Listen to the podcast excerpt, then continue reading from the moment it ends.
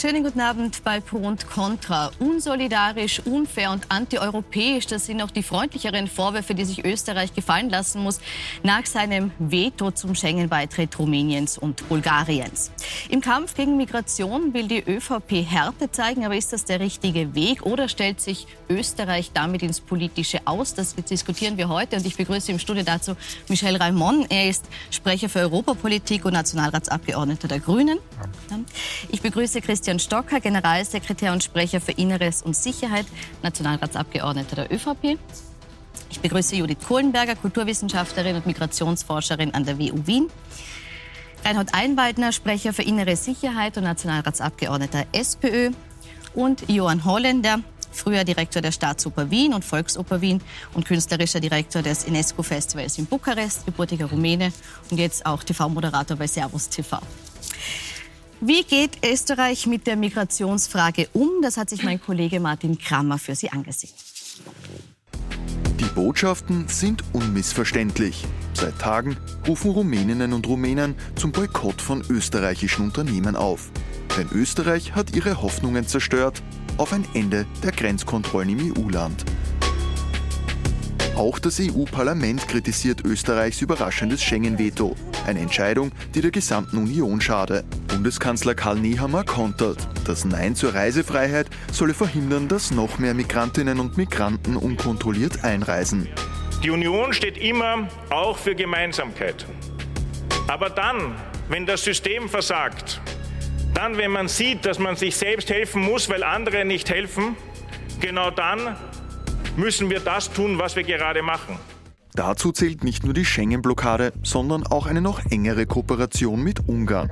Eine 30-köpfige Polizeieinheit aus Österreich soll künftig helfen, schon in Ungarn Migrantinnen und Migranten abzufangen. Es geht darum, dass wir konsequent und fest auf die Asylbremse steigen. Das ist notwendig. Eine fragwürdige Partnerschaft kritisieren Expertinnen, denn Ungarn ist bekannt für illegale Pushbacks. Riskiert das Innenministerium hier Menschenrechte für innenpolitische Erfolge? Das legt zumindest auch ein aktueller Bericht des Falters nahe. Karl Nehammer hat vergangenes Jahr versucht, Afghanen nach Kabul abzuschieben, trotz der laufenden Taliban-Eroberung. Das Motiv war angeblich innenpolitisch, die Sorge vor einer stärker werdenden FPÖ. Wie viel Populismus steckt in der österreichischen Asylpolitik? Und hat die Regierung die richtigen Lösungen? Die Nachbarstaaten sind sicher auch ein Teil davon, die dazu beitragen, dass das nicht so funktioniert. Aber es ist zu wenig Animo seitens der Regierung da. Ich glaube, das ist ein Prozess, der wesentlich länger dauert als eine Regierungsperiode. Ich glaube, die versuchen es einfach nur immer wieder zur Wahl aufzubringen, um dann gewählt zu werden und dann einfach quasi immer wieder aufkochen wie ein Gulasch. Aber ändern tun sie im Endeffekt nichts. Also ich habe da keine Veränderung gesehen. Ja, Rumänien und Bulgarien hatten auf freien Personen- und Warenverkehr gehofft. Innenminister Kahner hat mit seinem Nein zum Schengen-Beitritt den Traum der beiden Länder auf offene Grenzen jetzt zerstört. Herr Stocker, die Folge ist großer Unmut in Rumänien und auch in der gesamten EU. Jetzt ist die Frage, kam die Entscheidung, die Innenminister Gerhard Kahner da getroffen hat, die ja die gesamte ÖVP mitträgt, vor allem aus einem innenpolitischen Kalkül zustande? Ich glaube, man muss einmal vorausschicken, dass ganz unstrittig und auch allgemein zugestanden wird, dass wir in Österreich überproportional belastet sind mit Asylanträgen beziehungsweise mit illegaler Migration. Und das ist die Grundlage, warum Österreich nicht einen Traum zerstört, sondern derzeit eine Erweiterung einer Grenze, die nicht funktioniert, für nicht richtig hält. Herr Ramon, jetzt heißt es ja, es gibt keine innenpolitische Motivation, sondern die Fakten sprechen einfach dafür, diese Entscheidung zu treffen. Wie geht es Ihnen als Koalitionspartner damit? Naja, zwei Dinge, drei Dinge. Das erste ist, wir haben die Einigung, dass die Minister frei sind im Rat. So wie das der Innenminister ist, ist das unsere Energieministerin gestern im Rat der Energieminister gewesen. Mhm. Ähm, das ist die, die Koalitionssituation. Die Vermengung der Schengen-Frage mit Asyl halte inhaltlich für falsch. Das ist nicht das Thema, der, auch nicht das Problem. Äh, jeder Flüchtling, der nach Österreich mhm. kommt, muss über Slowenien oder Ungarn. Also wenn, dann ist das Problem dort eh schon da. Äh, wenn Sie das als Problem so definieren wollen, das äh, ist eine, eine aufgekochtes Gulasch, finde ich soweit nicht ganz falsch. Äh, das Thema kommt immer, das Gulasch ist nur leider der Herr Kickel mit der FPÖ, wenn ihm immer wieder das Thema hingelegt wird. Ähm, ich war heute beim Innenminister am Nachmittag. Äh, wir müssen daran arbeiten, dass dieses Problem im nächsten Frühling spätestens bis zum Herbst gelöst wird und dass wir Rumänien und Bulgarien äh, aufnehmen. Ich bedauere als Europasprecher sehr, dass wir uns jetzt im Rat zwei Länder zum Gegner gemacht haben, die bei erster Gelegenheit, und Sie haben es schon probiert, Österreich ans Auswischen werden und sich dabei noch gerecht fühlen. Es war kein, keine gute Entscheidung. Holländer, Sie sind Österreichs berühmtester Rumäne. Sie sind in Timișoara geboren und mit 24 Jahren damals äh, nach Wien gezogen im Rahmen einer Familienzusammenführung. Die ÖVP sagt jetzt, Rumänien ist noch nicht bereit für Schengen. Hat sie damit recht? Ich bin nicht Österreichs berühmtester Rumäne, sondern Rumäniens berühmtester Österreicher, kann man ja auch sagen. Nein, die ÖVP hat absolut nicht recht. Die ÖVP weiß ganz genau, was wir alle wissen. Äh, das ist von der Grenzschutzagentur Frontex sind die, die Zahlen ja bekannt, genauso wie Herr Kollege auch gesagt hat. Man weiß das ganz genau. 128.438 Menschen, äh, also Immigranten nach Österreich gekommen sind in diesem Jahr, davon 52.000, über 52.000 aus Ungarn und lediglich 3.404, also 2,65 Prozent aus Rumänien. Was ich jetzt sage, weiß jeder. Sie hat es geschrieben und die ÖVP weiß das selbstverständlich auch. Und zwei Tage bevor der Herr Innenminister in Absprache mit Herrn Nehammer verkündet hat, das Veto Österreichs gegen 26 Staaten, das ist die Einigkeit, die die ÖVP als Regierung in die EU praktiziert. Sie allein, das kleine Österreich, ist dagegen, was 26 sagen. Zwei Tage davor beim Salzburger Forum waren absolut der Herr Karner bzw. Die, die Dame, die er als Delegation, als seine Vertreterin geschickt hat zum äh, Salzburger Forum, war einverstanden, dass Rumänien in den Schengen-Raum aufgenommen wird. Da hat jemand die Idee gebracht, ich weiß nicht wer, vielleicht der neue Berater, der berühmte Herr Fleischacker, der schon bei vorherigen Bundeskanzler Berater war. Man könnte ja auf jeden Fall äh, mehr äh, Sympathisanten und mehr Stimmen bekommen bei den Wahlen in Niederösterreich oder bei den künftigen Wahlen äh, in eineinhalb Jahre. Was, wer gegen Immigranten ist, der hat die Sympathien des Volkes. Wer die von die da unten sind, der hat die Sympathie des Volkes. Versuchen wir doch auch zu machen, was die FPÖ macht. Und dann kriegen wir mehr äh, Wählerstimmen. Wir sind dagegen. Einen anderen Grund bei der ÖVP hat niemand gefunden. Das ist der einzige.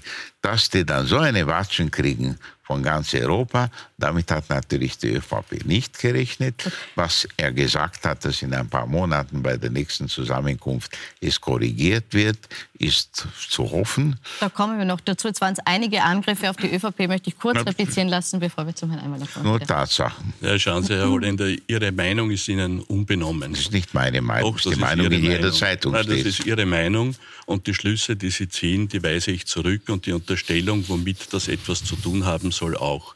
Die Zahlen, die Sie gesagt haben, sind ganz andere, als das Innenministerium hat. Und ich gehe von den Zahlen des österreichischen Innenministeriums aus.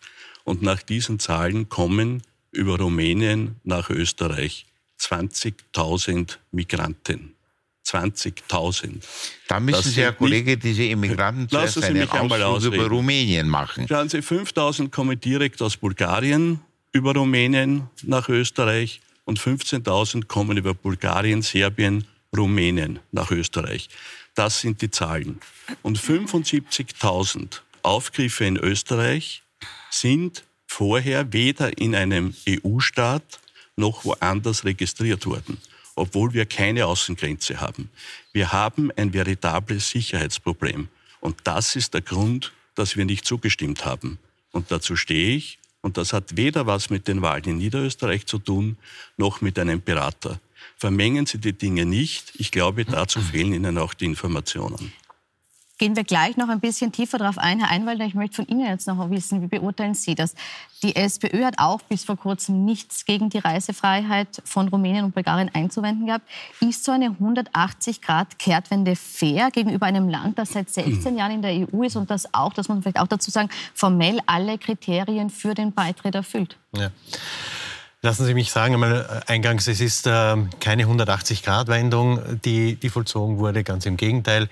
Wir sind für die Erweiterung des Schengen-Raums, das hat auch unsere Parteivorsitzende immer gesagt, es ist nur der jetzige Zeitpunkt aus unserer Sicht nicht der richtige. Und was wir kritisieren, ist eigentlich die Vorgangsweise der Bundesregierung. Dass es überhaupt so weit gekommen ist, dass es jetzt zu diesem Veto kommen musste, hat natürlich schon damit zu tun, dass das Ganze ganz, ganz schlecht vorbereitet war, dass man bis vor kurzem immer noch Einigkeit symbolisiert hat und signalisiert hat, auch auf europäischer Ebene. Und dann im letzten, Sie, aber Sie haben ja auch nicht, Sie haben auch nicht früher gesagt, man müsste, und dann im allerletzten, man müsste das Und dann im allerletzten Moment sagt, wir machen jetzt ein Veto. Das bringt natürlich äh, die, die Partnerstaaten auf mhm. und, und führt zu einer, zu, einer, zu einer unglücklichen Situation, mhm. vor der wir jetzt stehen und löst aber das Migrations, das, die irreguläre Migration nicht in diesen, in diesen Fall. Also das ist, nicht, ist kein Lösungsansatz. Da ist ist die Bundesregierung seit vielen Jahren säumig. Frau Kohlenberger. Also ich orte da einige Widersprüche in der gesamten Diskussion, in der gesamten Schengen-Debatte tatsächlich. Ein eklatanter Widerspruch ist ja auf der Ebene der Zahlen und der Daten. Nicht einmal da gibt es eine Basis, auf die sich alle einigen können. Wir haben einerseits die Daten des Innenministeriums, die im eklatanten Widerspruch zu den Zahlen sämtlicher europäischer Partner stehen, nicht nur der rumänischen und bulgarischen Regierung, denen würde ich auch ein gewisses Eigeninteresse unterstellen, sondern auch anderer Mitgliedstaaten. Und vor allem stehen sie im eklatanten Widerspruch zur Europäischen Grenzschutzagentur Frontex, die man ja mit viel europäischem Steuergeld genau dafür bezahlt, solche Zahlen, Daten, Fakten zu erheben. Und das finde ich einmal schwierig, weil da wird eine sehr gewichtige Entscheidung auf europäischer Ebene getroffen und nicht einmal die Entscheidungsbasis, die Daten stehen außer Frage. Und dann ist natürlich noch die Frage, warum wird denn jetzt ziemlich überraschend, finde ich, ähm, Rumänien und Bulgarien als relevante Migrationsroute identifiziert, wo wir doch in den letzten Monaten eigentlich nur über Serbien gesprochen haben als vermeintliche, unter Anführungszeichen, Einfallspforte für irreguläre Migranten, die dann weiter den Weg nach Österreich nehmen. Da war der Fokus, auch der Fokus der Debatte. Niemand sprach ich unterbreche nur ganz Bulgarien kurz. Sie zeigen dazu eine Grafik, damit man sich diese Routen auch mal anschauen kann. Also wir haben das vorbereitet, die verschiedenen Routen, die hier eben äh, Richtung Österreich Deutschland führen. Sie können gern weiter ausführen. Ich möchte nur, dass die Zuseher und Zuseherinnen äh, das auch veranschaulich finden. Also rechts, ganz rechts sieht man eben die, die Route, die durch Bulgarien und Rumänien führt. Das ist die, die laut ihren Zahlen und den äh, Zahlen der, der ähm, EU-Kommission und Frontex eben sehr gering ausfällt, wo Sie sagen, die Zahlen sind deutlich höher. Bitte aber. Zur Erläuterung, also Frontex äh, identifiziert im Grunde nur die Westbalkanroute als die aktivste und die wichtigste Migrationsroute zurzeit. Und äh, weder Rumänien noch Bulgarien liegen auf der Westbalkanroute. Die wären der Nordbalkanroute zuzuordnen. Jetzt ist es natürlich nicht gesagt, dass nicht ein kleiner Anteil der irregulären Ankünfte, die dann nach Österreich kommen, auch über diese Route geht. Aber die Frage ist auch erstens mal, wie hoch ist dieser Anteil prozentuell gesehen?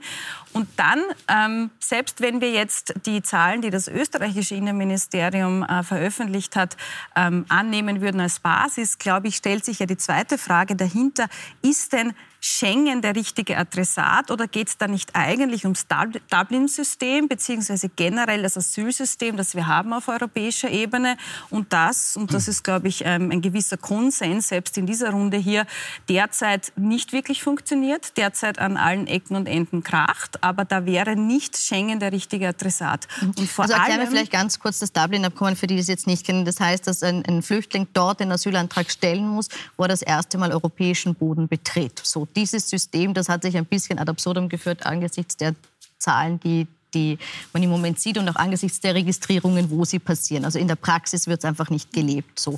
Und darf ich noch einen letzten Bitte. Punkt mhm. sagen? Ich glaube, mhm. ganz wesentlich in der Debatte ist, äh, dass wir jetzt über Bulgarien, Rumänien sprechen, aber im Grunde bezieht Österreich fast 100 Prozent seiner Geflüchteten, wenn ich es jetzt so ganz flapsig formulieren darf, direkt aus Ungarn. Ja. Und Ungarn ist schon längst Mitglied des Schengen-Raums und äh, gegen Ungarn ist man nicht kritisch aufgetreten, ganz im Gegenteil.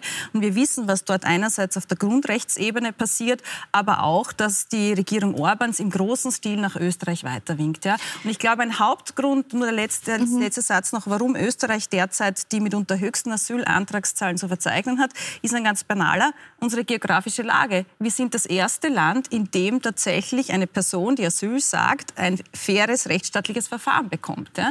Also macht man hier Druck eigentlich auf die Falschen? Ich sehe das grundsätzlich anders. Äh, es ist, glaube ich, leicht nachvollziehbar, dass wir den Zahlen des Innenministeriums trauen und auch von diesen Zahlen ausgehen. Möchten Sie vielleicht kurz die, die Diskrepanz der Zahlen erklären? Weil ja, jetzt angesprochen worden, was führt zu dieser Sie ist gar nicht so groß, wenn man genau hinhört. Die direkte Route Bulgarien-Rumänien, das sind 5000. Mhm. Das sind zu 100.000, kann man sagen, nicht viel. Aber 15.000 kommen über Bulgarien, Serbien, Rumänien. Das heißt, es gibt auch einen Umweg über Serbien. Von Bulgarien nach Serbien kommen? Ja, natürlich. Überspringt man zwei Länder. Da sind Sie mir nicht böse. Die Zahlen kommen vom Innenministerium. Ja, meine, und wo die Flüchtlingsströme sind, können Sie sich auf der Landkarte ansehen. Es ist so. Und damit kommen wir in ein ganz anderes Verhältnis. Aber was, glaube ich, auch für jeden nachvollziehbar ist, wenn das Dublin-System gescheitert ist, alle sind sich einig und die Europäische Union tut aber nichts, dass es funktioniert oder besser wird, und der Außengrenzschutz funktioniert nicht. Wir reden seit Monaten, dass auf europäischer Ebene Maßnahmen zu treffen sind. Dann ist das ganz logisch, dass wenn ein Land ein veritables Sicherheitsproblem hat, und darum geht es, seine eigenen Grenzen schützt, und zwar seine eigene Grenze, aber auch sieht, dass eine Außengrenze, die nicht funktioniert, repariert werden muss, aber nicht erweitert werden darf. Zweiter Punkt, der angesprochen war, ist Ungarn. Warum muss man hier nicht Ungarn jetzt stärker in die Pflicht nehmen und den Druck auf Ungarn erhöhen? Schauen Sie, Ungarn ist natürlich ein, ein großer Teil unseres Migrationsproblems, aber es ist auch ein Teil der Lösung. Das ist unser Nachbarland und aus diesem Nachbarland werden ganz offensichtlich viele Migranten an die österreichische, kommen sehr viele Migranten an die österreichische Grenze, die hier nicht sein sollten. Umgekehrt ist aber auch Ungarn das Land, das gemeinsam mit Österreich und der Operation Fox, dieses Projekt hat erst begonnen, die serbisch-ungarische Grenze schützt und damit auch den Druck gegenüber Österreich wieder vermindert. Ich erkläre jetzt also auch kurz, zwei Seiten einer Medaille. Ich erkläre kurz die Operation Fox. Das heißt, dass jetzt 30 Polizistinnen im Nachbarland, also Österreich im Nachbarland, in Ungarn unterstützen beim Aufgriff von Menschen, die Grenzübertritte planen und vorhaben. Herr Ramon, da die Frage an Sie. Jetzt wissen wir, dass Ungarns Präsident Viktor Orban seit Jahren Geflüchtete an der österreichischen Grenze durchwinkt, dass es eben keine Registrierungen gibt. Und statt der Kritik wie bei Rumänien unterstützen wir das jetzt mit dieser Operation Fox und, und schicken da eben Polizistinnen hin. Warum? Wenn 30 Polizistinnen einen ernsthaften Unterschied machen könnten, wäre das Problem gelöst. 30 Polizisten passen auf ein Foto. Das ist natürlich äh, sehr praktisch. Ja. Nein, schauen Sie, Warum sind diese ganzen Zahlen falsch? Erstens, weil äh, die Art und Weise, wie gezählt wird. Wenn 60 Prozent der, der, Leute in Österreich ankommen, weiterziehen, mindestens 60 Prozent. Was ergibt das für ein Bild? Zehn Leute kommen her, beantragen Asyl, ziehen aber in den nächsten Tagen weiter. Wir haben aber zehn Leute in der Statistik, die ziehen nach Deutschland. Deutschland hat nur sechs in der Statistik. Natürlich kann sich dann jeder hinstellen und kann sagen, oh, bei uns sind es mehr als in Deutschland und Deutschland ist zehnmal so groß. Na klar, weil die Leute von Süden nach Norden ziehen. Und die Frage, welche Statistik stimmt jetzt, äh, können es alle durcheinander schmeißen. Ich glaube mittlerweile keiner mehr, ganz ehrlich gesagt. Ja? Ähm, das ist das eine Problem. Was Ungarn angeht, ist der Umgang damit wirklich ein Problem. Stellen Sie sich vor, Sie haben, weiß ich nicht, eine, eine Feier, wo 26 Leute von mir aus einen Keks kriegen und die Ungarn nehmen uns einen weg und haben dann zwei und dann bewundert man die, dass die jetzt zwei haben mit ihrem unkollegialen Verhalten und statt dass man sagt, du musst dich beteiligen und kollegial sein bei der gerechten Verteilung, will man es genauso machen und sich genauso verhalten und, und quasi dieses, das, das geht so nicht. Wir brauchen eine gesamteuropäische Lösung, die kriegen wir ganz sicher nicht, indem wir uns mit, mit anderen anlegen. Ja, das geht ganz sicher nicht. Wir werden das reparieren müssen. Einmal, und eines noch, die Forderungen, die jetzt gestellt wurden, haben einen guten Ausweg. Es wurde ja keine Forderung gestellt äh, vom Innenminister und vom Kanzler an Rumänien und Bulgarien die haben die Bedingungen erfüllt, sondern diese fünf Forderungen wurden an die Europäische Union gestellt. Die Kommission wird damit umgehen können und wir werden mit beiden arbeiten und wir werden das, bin ich zuversichtlich, hoffnungsvoll zumindest, in den nächsten Monaten hinkriegen. Ich überlasse es dem Fernsehzuschauer, darüber sich eine Meinung zu bilden, ob sie den Zahlen des österreichischen Innenministeriums Glauben schenken oder der internationalen Grenzschutzagentur, so wie sie gesagt hat, die um viel Steuergeld installiert wurde und die die Zahlen mitgeteilt hat, die für alle Länder in der ganzen Balkanregion Gültigkeit haben. Das ist das eine. Und die zweite Frage an den Herrn von der ÖVP ist, zwei Tage bevor man verkündet hat, Veto, hat der österreichische Innenminister, wie ich schon gesagt habe, bei, der Salzburger, bei den Salzburger Treffen von Salzburger Forum war einverstanden, dass Rumänien in den Schengen-Raum kommt. Was ist in diesen zwei Tagen geschehen? Bitte. Also zwei Tage vor dieser Nichtzustimmung war ganz klar, dass Österreich nicht zustimmen wird. Das haben wir nicht erstmals zwei Tage vor dieser Doch, Abstimmung am 16. gesagt. November haben Sie es nein, gesagt. Nein. Also, also diese also Sie, sagen, das ist, äh, das, die, die, Berichte gibt es ja, dass bei diesem Forum, also bei diesem Forum in Salzburg Forum, noch ja. große Zustimmung signalisiert wurde. Halten Sie das für eine Unterstellung? Sie sagen, das, das ist nein, damals ich, nicht mehr so kommuniziert sag, worden. Ich war da nicht dabei, daher werde ich mich dazu nicht äußern.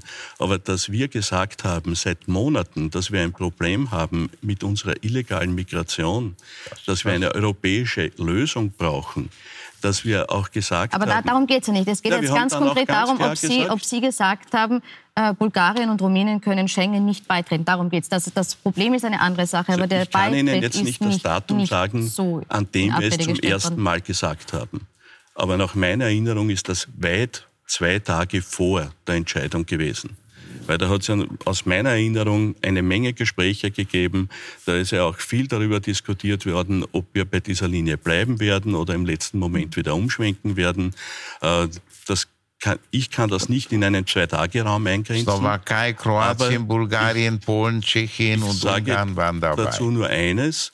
Es ist aus meiner Sicht die einzige klare Position, die die Volkspartei in dieser Frage hat. Die SPÖ hat viele Positionen.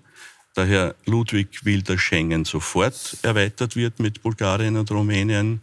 Die Frau Pamela Rendi-Wagner will es nicht jetzt, aber dann schon. Der Herr Schieder will es auch gleich. Und der Herr Doskozil kritisiert die Vorsitzende der SPÖ aus Gewohnheit, weiß aber nicht so recht, was er will. Die Position der Bundesregierung, der ÖVP, ist eine klare. Bundesregierung sage ich nicht, sondern ich sage, mhm. der Volkspartei des Innenministers und des Kanzlers ist eine klare solange nicht Maßnahmen greifen, die diesen Außengrenzschutz wirksam machen, werden wir nicht zustimmen. Jetzt ist der Vorwurf gewesen, dass die SPÖ eben keine klare Position in der Frage hat. Möchten Sie dazu kurz Stellung nehmen? Nein, der Herr Stocker macht sich jetzt in, in, mehreren Punkten sehr, sehr einfach. Also das muss man jetzt einmal, glaube ich, zuerst einmal ausräumen. Zum einen gibt es, und das offenbart sich auch hier heute bei dieser Diskussion, keine einheitliche Position dieser Bundesregierung. Und das ist natürlich bei so einem wichtigen Thema auf europäischer Ebene und auf nationaler Ebene ein Problem. Das haben wir mal eindeutig jetzt auch hier unter Beweis gestellt, gibt es nicht. Der zweite Punkt, wo Sie sich leicht machen, Herr Stocker, ist, wenn Sie sagen, hm, beim Salzburger Forum war ich nicht dabei, jetzt darf ich dazu nichts sagen. Jetzt, jetzt, nehme, ich, jetzt nehme ich mal an, dass Sie auch bei der Erhebung der Zahlen des Innenministers nicht dabei waren und Sie äh, verwenden diese Zahlen trotzdem. Und das Dritte, wo Sie sich leicht machen, ist, dass Sie sagen, ja, Schuld ist eigentlich nur die Europäische Union. Die ÖVP hat seit 20 Jahren seit 20 Jahren in diesem Thema die Verantwortung in dieser Republik. Sie haben die Verantwortlichen im Innenministerium, Sie haben den Integrationsminister gestellt und, und, und. Und Sie haben die Verantwortung auf europäischer Ebene. Sie haben nur diese Verantwortung nicht wahrgenommen. Die ÖVP hat alles auf europäischer Ebene, wenn es darum gegangen ist, gemeinsame Lösungen zu finden, blockiert und destruktive Politik gemacht. Was wir brauchen, eine lösungsorientierte Politik für in, diese, in dieser Problematik. Und die wird nicht national gelöst werden. Das ist eine europäische Frage. Und dies, in dieser Frage müssen wir vorwärts kommen. Aber es geht nicht, dass man nach Brüssel fährt und da überall sagt, nein, das tun wir nicht. Auch wenn es um die gerechte Verteilung der, der Asylwerber in Europa geht, sagt die ÖVP, nein, kommt gar nicht in Frage. Und wenn es um eine gemeinsame Migrationsstrategie auf europäischer Ebene geht, sagt die ÖVP, kommt gar nicht in Frage. Und dann im Nachhinein sagen, ja, wir hätten europäische Lösungen brauchen. Also, man kann nicht in Brüssel eine Meinung haben, in Österreich eine andere. Das ist das Problem, was entsteht. Und so, somit haben wir seit vielen, vielen Jahren, solange die ÖVP jetzt in Verantwortung ist, ein Problem, das immer wieder vakant ist und das halt wirklich wieder in regelmäßigen Abständen, immer dann, wenn es gerade gut passt, für Wahlen herausgezogen wird und, und hochgespielt wird. Und das zeigt sich in ganz, ganz vielen Punkten. Gut, jetzt, kurz, jetzt kurze Replik von Herrn Stocker, ja, bitte. Und dann. Erstens, es war und ist kein Geheimnis, dass die Grünen in dieser Frage unterschiedliche Positionen haben. Das war vor der Regierungsbildung so, das war bei der Regierungsbildung so, das ist auch jetzt so. Und das Zweite, Sie widersprechen sich ja selber. Einerseits sagen Sie, wir haben den Innenminister gestellt über lange Zeit und hätten das alles lösen können.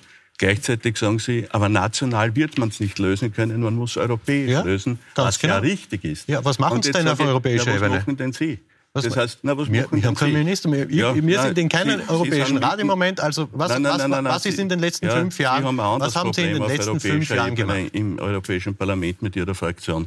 Aber die europäische Lösung kann nicht die sein, dass wir zusätzlich in einer Quote noch Menschen bekommen, die flüchten, sondern wenn von uns wegverteilt wird, sind wir gleich dabei. Aber wir haben die zweithöchste Belastung in ganz Europa. Von 800.000 Asylanträgen haben wir ja. in Österreich rund 100.000. Das heißt, Darf es kann nicht Frage sein, dass wir noch was bekommen. Gleich jetzt, Herr Ramon hat sich gemeldet, dann können Sie gleich eine Frage stellen. Kurz, ganz wenn die Herrschaften, der österreichische Bundespräsident, der Herr van der Bellen, war auch empört, dass Österreich Veto eingelegt hat gegen Rumänien. Er mischt sich selten in der Innenpolitik ein.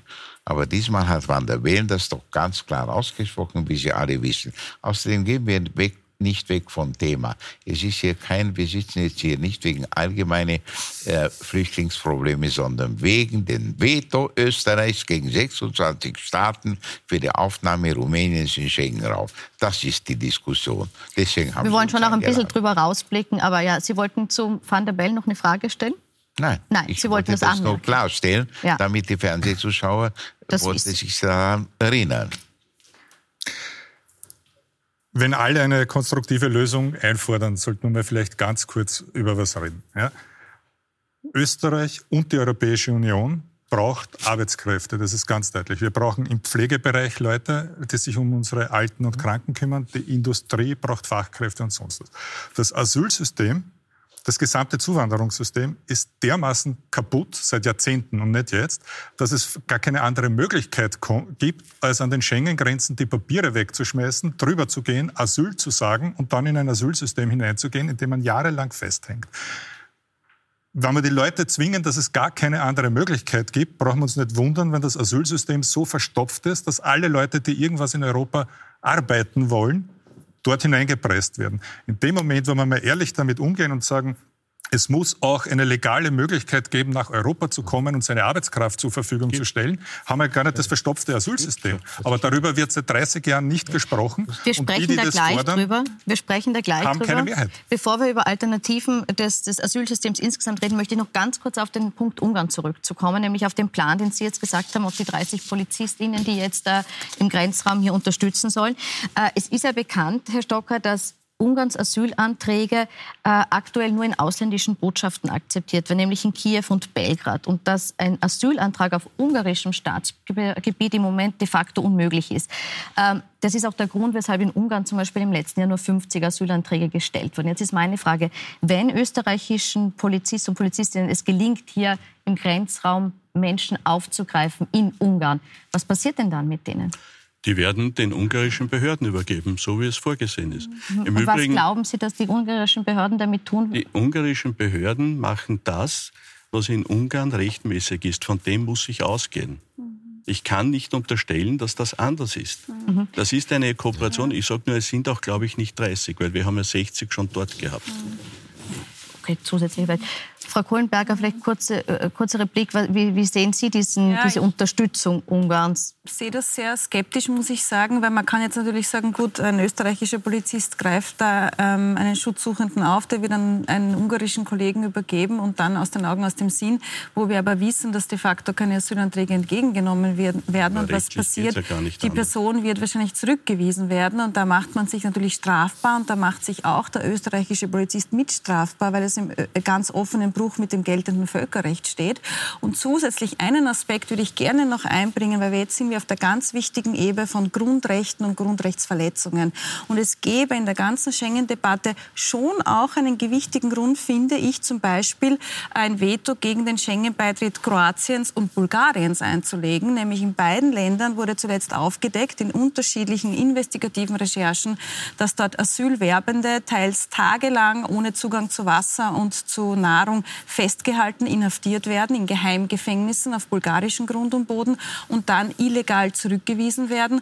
Und Kroatiens Grenzpolizei andererseits, und das ist schon seit langem bekannt, da gibt es auch äh, Berichte des Folterkomitees, die vermummen sich, machen sich unkenntlich. Die Überstunden, die sie dort in den Wäldern leisten, die werden auch vom europäischen Steuergeld bezahlt. Und dann werden Schutzsuchende unter Einsatz von Gewalt mit Schlagstöcken zurückgedrängt. Das wären aus meiner Sicht gewichtige Gründe gewesen, wo Österreich sagen hätte können, Moment einmal, nein, dieses Land kann nicht Schengen beitreten. Es ist interessant und auffällig in der Debatte, dass man diese Argumente nicht gebracht hat, aber sehr wohl mit Fragen von irregulärer Migration zu argumentieren versucht. Eines ist mir jetzt schon sehr wichtig, nämlich für die österreichischen Polizisten, die jetzt bei dieser Operation Fox an der Grenze Ungarn-Serbien ihren Dienst tun. Ich glaube, wir sind uns schon einig, dass wir diesen Beamten kein rechtswidriges Verhalten unterstellen wollen.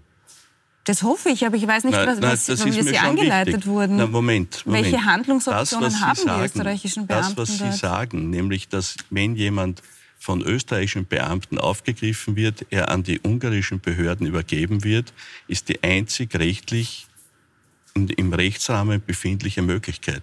Und wenn Sie das mit einer Unterstellung verbinden, dass damit ein Beitrag für Menschenrechtsverletzungen geleistet wird, weise ich es zurück und ich hoffe, ich habe Sie missverstanden. Darf ich eine Nachfrage stellen da?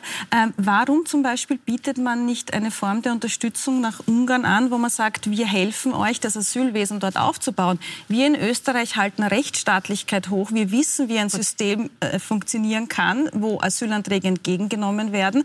Und wir leisten Verfahrenshilfe für Ungarn und Frau helfen dort ein ich bitte funktionierendes die Frage gleich, gleich noch mal zu wiederholen. Wir müssen jetzt noch eine ganz kurze Pause machen. Sie dürfen damit gern die nächste Halbzeit beginnen. Wir müssen eine kurze Pause, sind aber gleich für Sie da und diskutieren weiter.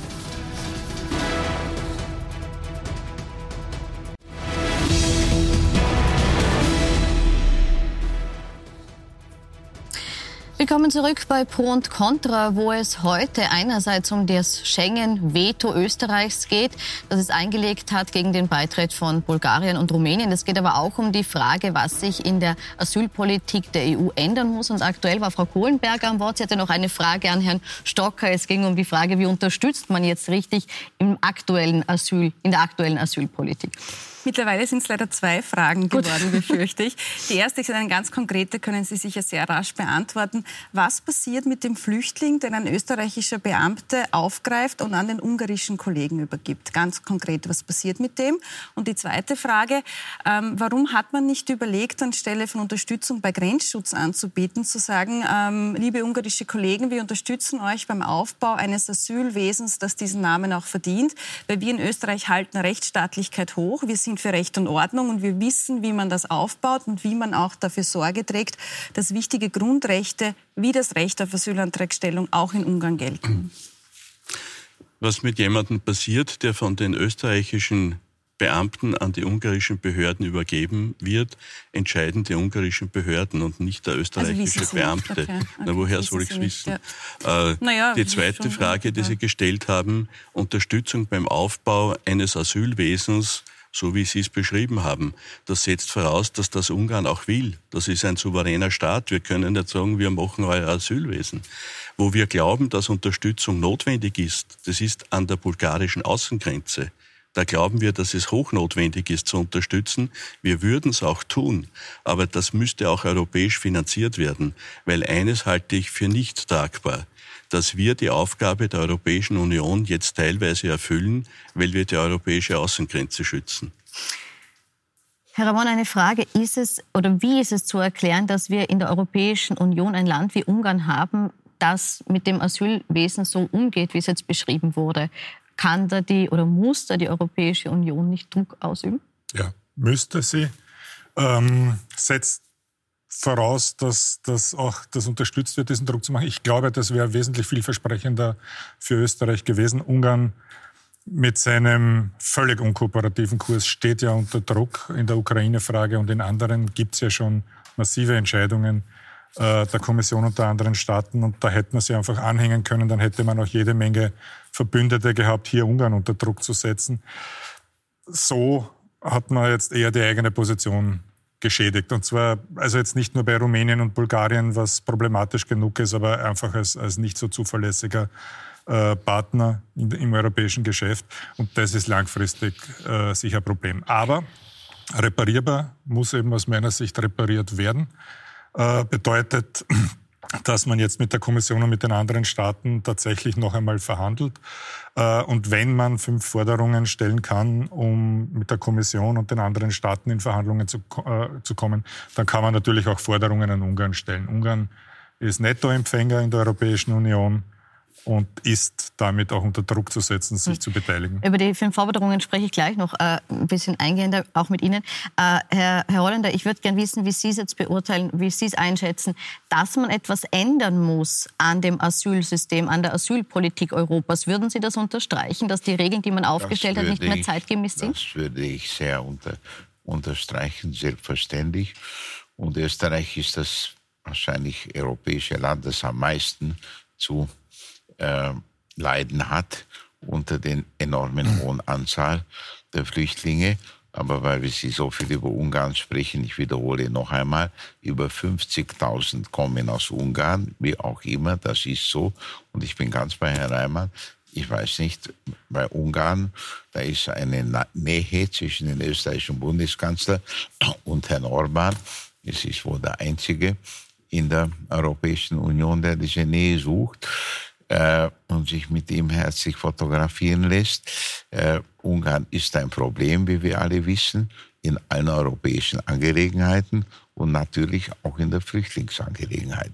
Und bei dieser Gelegenheit erlauben Sie mir noch zu sagen, auch anschließend, was er in den, vor der Pause gesagt hat, äh, für die Arbeitsmöglichkeiten in Österreich von den Flüchtlingen als äh, Österreich versucht hat, noch in der Kurzregierung zu halbieren, äh, die Unterstützung von den sogenannten armen Ländern äh, und was abgelehnt wurde dann äh, in den internationalen Gericht für die äh, Kinder der Familien, die hier arbeiten. Mhm.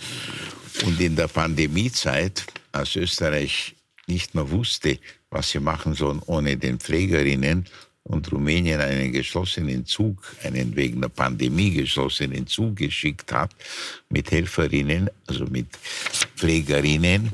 Und jetzt tun wir so ein Veto gegen ein Land, das, das die zweitgrößte Investitionen in Rumänien, über 10 Millionen, kommen von Österreich. Also Österreich ist der zweitgrößte Investor in Rumänien. Natürlich braucht Rumänien auch Österreich. Sämtliche Firmen, eine ganze Reihe von Firmen haben ja auch protestiert gegen diese Maßnahmen. Also einerseits bestrafen wir die und sie bestrafen Rumänien. Ja, sie machen so. Und ich sage Ihnen, das kostet Rumänien über 200 Millionen Euro, diese Maßnahme.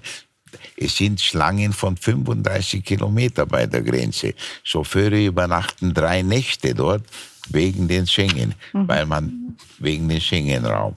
Über 200 Millionen Euro kostet diese Maßnahme der ÖVP-Regierung.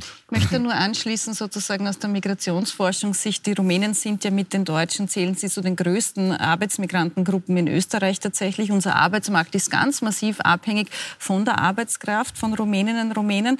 Und da wurde jetzt das schöne Beispiel gebracht der vielen Systemehalter während der Pandemie, die sogar mit eigenen Sonderzügen aus Rumänien gekommen genau. sind. Da waren die Grenzen plötzlich offen, da war Schengen irgendwie ganz ja. wurscht, weil man sie gebraucht ja. hat. Und ein letzter Punkt, der geht leider auch unter in der Diskussion Diskussion.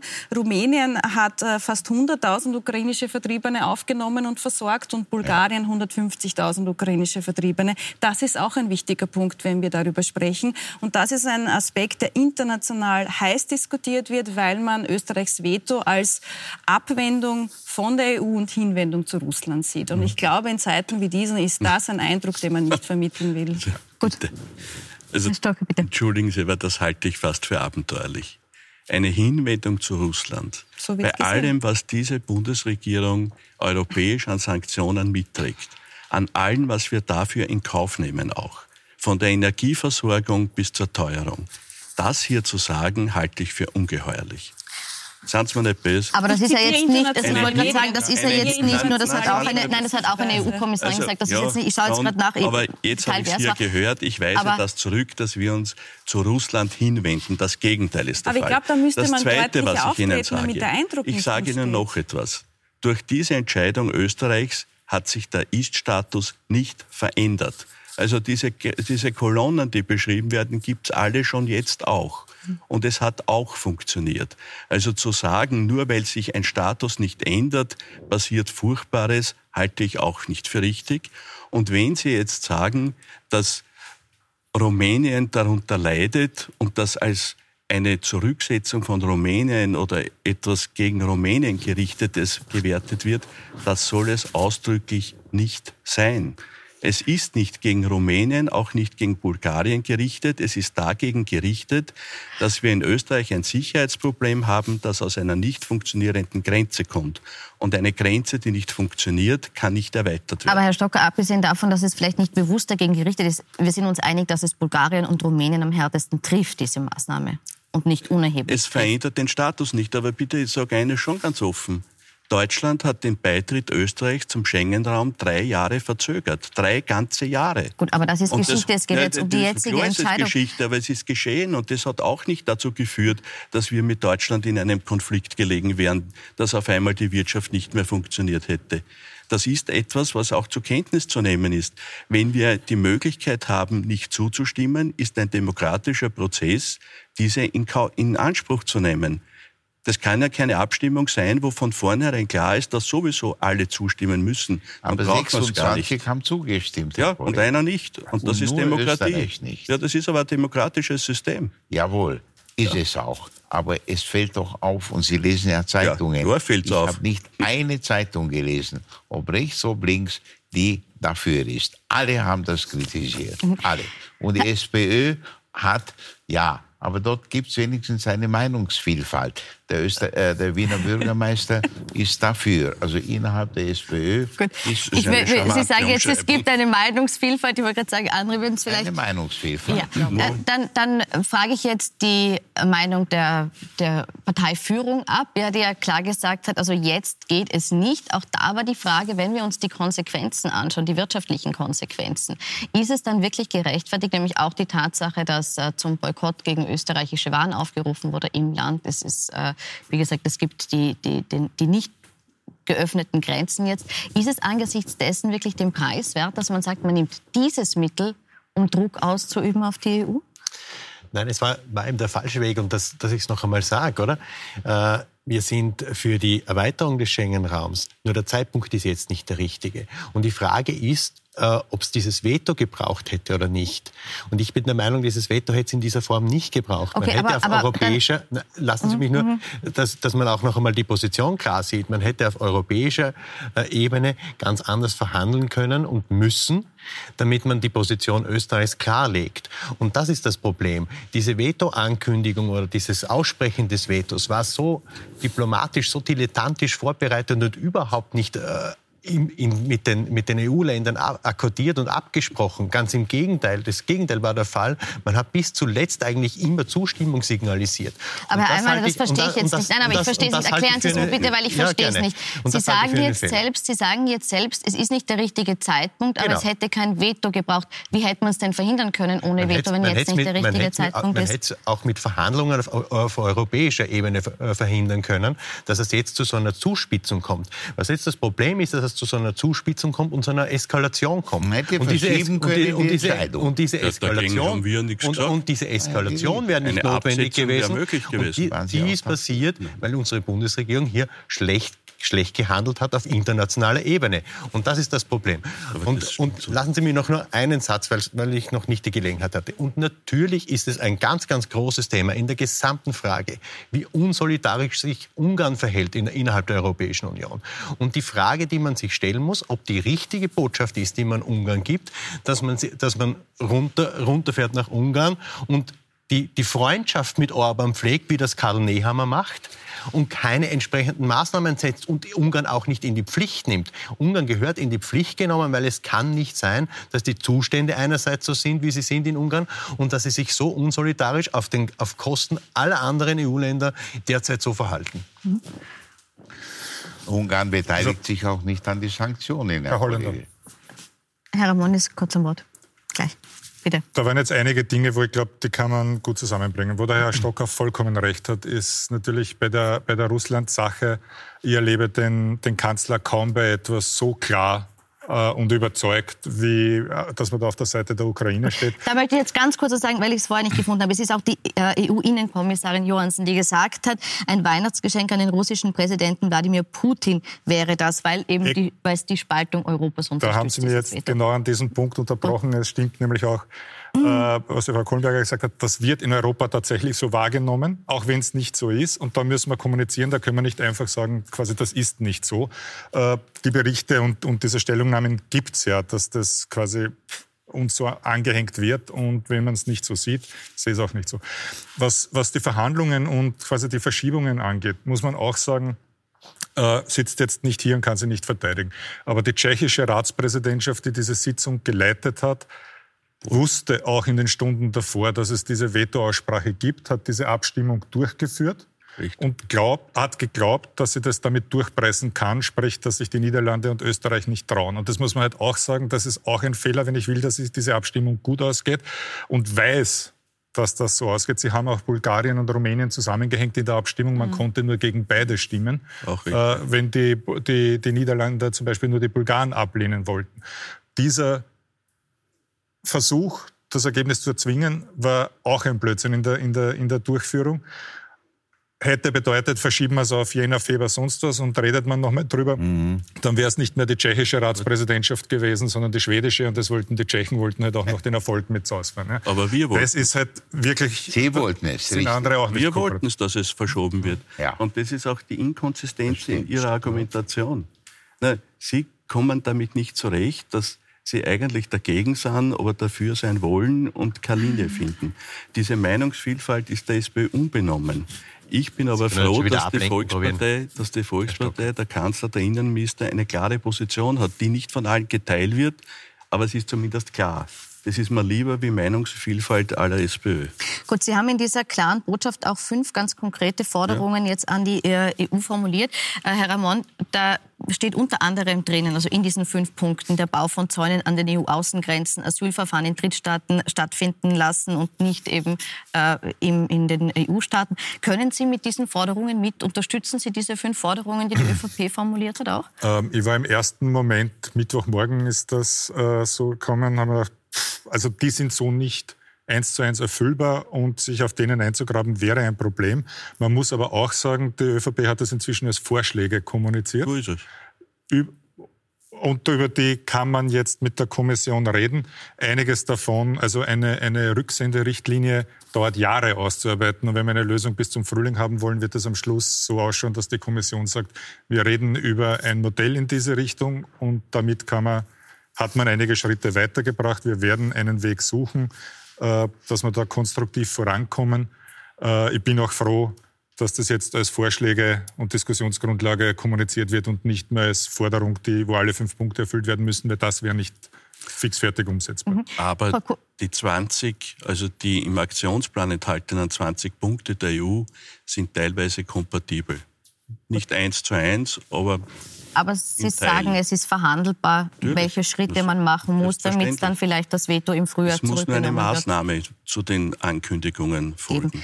Frau Kohlenberger, da würde ich das Schlusswort gerne an Sie geben. Was sind denn Ihrer Meinung nach die wichtigsten Forderungen oder die wichtigsten Ideen, die man jetzt umsetzen muss, wenn man hier einen Schritt weiterkommen möchte in der Asylpolitik der EU? Ja, man müsste wahrscheinlich das gesamte System vom Kopf auf die Füße stellen. Ja? Also es bräuchte einerseits viel mehr legale Möglichkeiten für Flucht, aber tatsächlich auch für Arbeitsmigration. Weil was wir einfach wissen ist, um irreguläre Ankünfte nachhaltig zu senken, da helfen nicht Mauernbau. Ich stelle mir das überhaupt sehr impraktikabel vor, die ganze EU einzäunen zu wollen. Das geht ja auch rein pragmatisch gar nicht. Sondern da hilft eigentlich nur Wege zu schaffen, wie die Menschen geordnet, strukturiert, legal in die EU einreisen können hier auch einen Beitrag leisten können. Wir haben es gehört, unter anderem als Systemerhalter zum Beispiel. Und dadurch würde man auch dafür sorgen, dass irreguläre Ankünfte zurückgehen. Das muss ein Baustein sein. Wenn man Außengrenzschutz sagt, muss man gleichzeitig auch sagen, aber legale Möglichkeiten zur Einreise. Und das vermisse ich wirklich, wirklich sehr in dieser ganzen Debatte. Wir werden die Debatte weiter verfolgen. Wir werden sie in diesem Rahmen noch weiterführen. Ich bedanke mich vielmals dafür, dass Sie heute dabei waren. Ich wünsche Ihnen noch einen schönen Abend auf Puls 4 und Puls 24.